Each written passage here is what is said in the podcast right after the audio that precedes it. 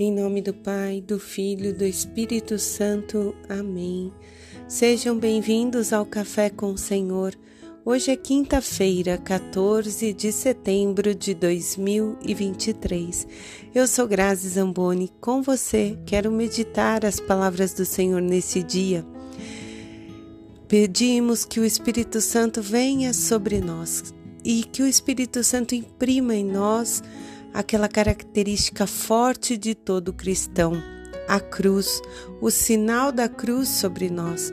Que nesse dia o Espírito nos toque a refletir sobre a importância daquilo que traçamos quando dizemos em nome do Pai, em nome do Filho, em nome do Espírito Santo, estamos nos revestindo da autoridade da Trindade Santa.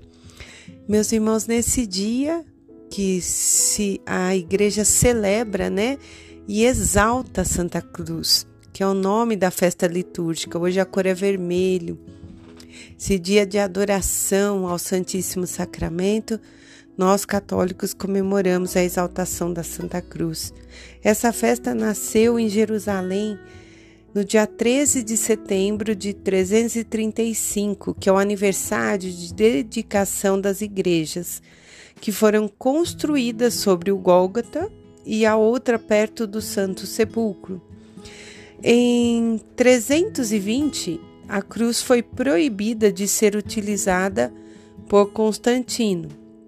E aí depois houve guerra entre os persas e os romanos, e eles carregavam entre si a cruz que, segundo eles, né, estava foi crucificado Jesus. Então, após concílio, a reforma, foi estabelecida uma nova data que se tornou 14 de setembro. Uma data que deve nos levar a refletir sobre a cruz, sobre a Santa Cruz e então exaltação da Santa Cruz. E hoje nós vamos meditar a leitura do livro de Filipenses, no capítulo 2. Eu meditei o capítulo todo, do 1 ao 11. Mas eu quero ler para vocês que assim imprime mesmo à medida que a gente ouve essas palavras no nosso coração.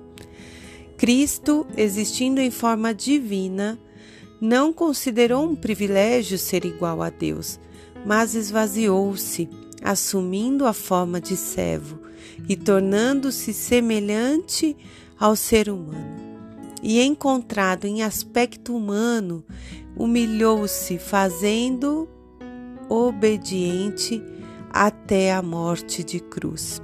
Por isso, Deus o exaltou acima de tudo e lhe deu o um nome que está acima de todo nome, para que, ao nome de Jesus, todo joelho se dobre, no céu, na terra e abaixo da terra e que toda língua confesse: Jesus Cristo é o Senhor, para a glória de Deus Pai.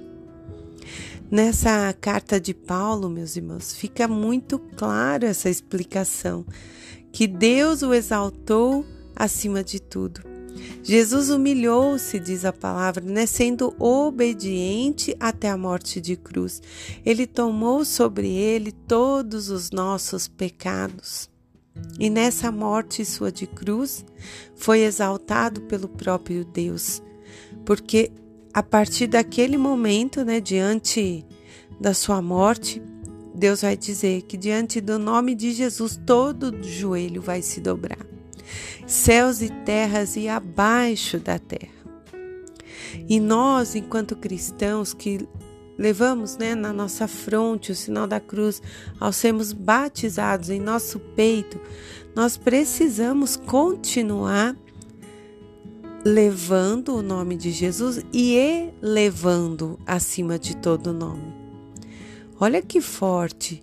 Elevar, exaltar, glorificar. Então Deus já né, deixa uma clareza nessa palavra para nós. Depois o salmista faz uma menção que das obras do Senhor, ó meu povo, não te esqueças. Salmo 77. E nós temos que lembrar que essa obra é a eterna aliança que Deus fez, porque o sangue de Jesus foi derramado por nós. Aí o salmista vai dizer: escutai a lei, ouvi atento as palavras, porque ele abrirá a boca em parábolas, já se referindo ao Cristo. E nós precisamos reconhecer que das obras do Senhor não esqueçamos. E das obras do Senhor, Jesus é a maior de todas, que é o Filho amado, Filho unigênito, enviado para a nossa redenção, para a nossa salvação. E a nós cabe exaltá-lo, glorificá-lo, amá-lo de todo o nosso coração. O Evangelho hoje de São João, no capítulo 3, versículos do 13 ao 17. Mas o Evangelho de João é riquíssimo em detalhes, num todo, né? No capítulo 19, a gente tem toda a descrição da sua paixão, de todo o sofrimento de Jesus, de entrega por nós. E aqui nesse Evangelho, Jesus vai dizer assim: Ninguém subiu ao céu senão o que desceu do céu, o Filho do Homem, se referindo que ele é o Verbo encarnado, ele desceu do céu. E aí ele continua: assim como Moisés levantou a serpente no deserto, assim é necessário que o filho do homem seja levantado, a fim de que todo aquele que crê tenha por meio dele a vida eterna. Aí tem essa palavrinha-chave: todo o que crê tem a vida eterna. Meus irmãos, Jesus nos convida a crer nele, a confiar nele. Essas são as palavras que ele também diz lá para Santa Faustina nas aparições, que do, do peito dele jorrou sangue e água de misericórdia, e que a gente dissesse com plena confiança: Jesus, eu confio, eu creio, eu espero. É esse o chamado, é esse o convite.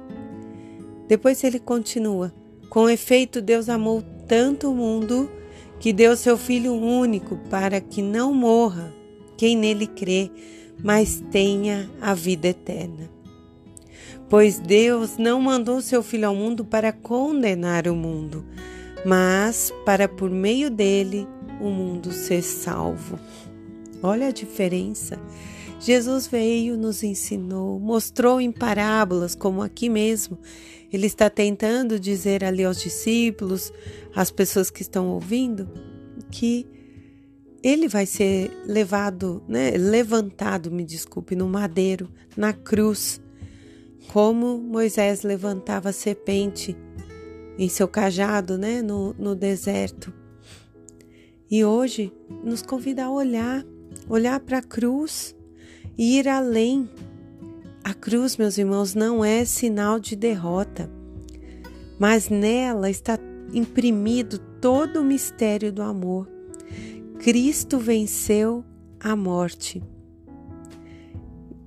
E a prova disso é que do seu peito jorrou sangue, jorrou, jorrou toda a água da misericórdia por nós, e que no terceiro dia o sepulcro estava vazio. A vitória, ele é, vai aos céus, né? Ele se eleva aos céus, ele se encontra junto do Pai e um dia há de voltar. Então que nós possamos encontrar na cruz sinal de vida, de aliança, sinal de que somos batizados e que carregamos a marca do sagrado em nós. O sinal da cruz é o sinal da nossa salvação, porque Cristo se deu por mim e por cada um de nós. Não podemos nos esquecer do significado da cruz em nós. Também está imprimido em nós o nome de Jesus. Em nome do Pai, do Filho, do Espírito Santo. Amém.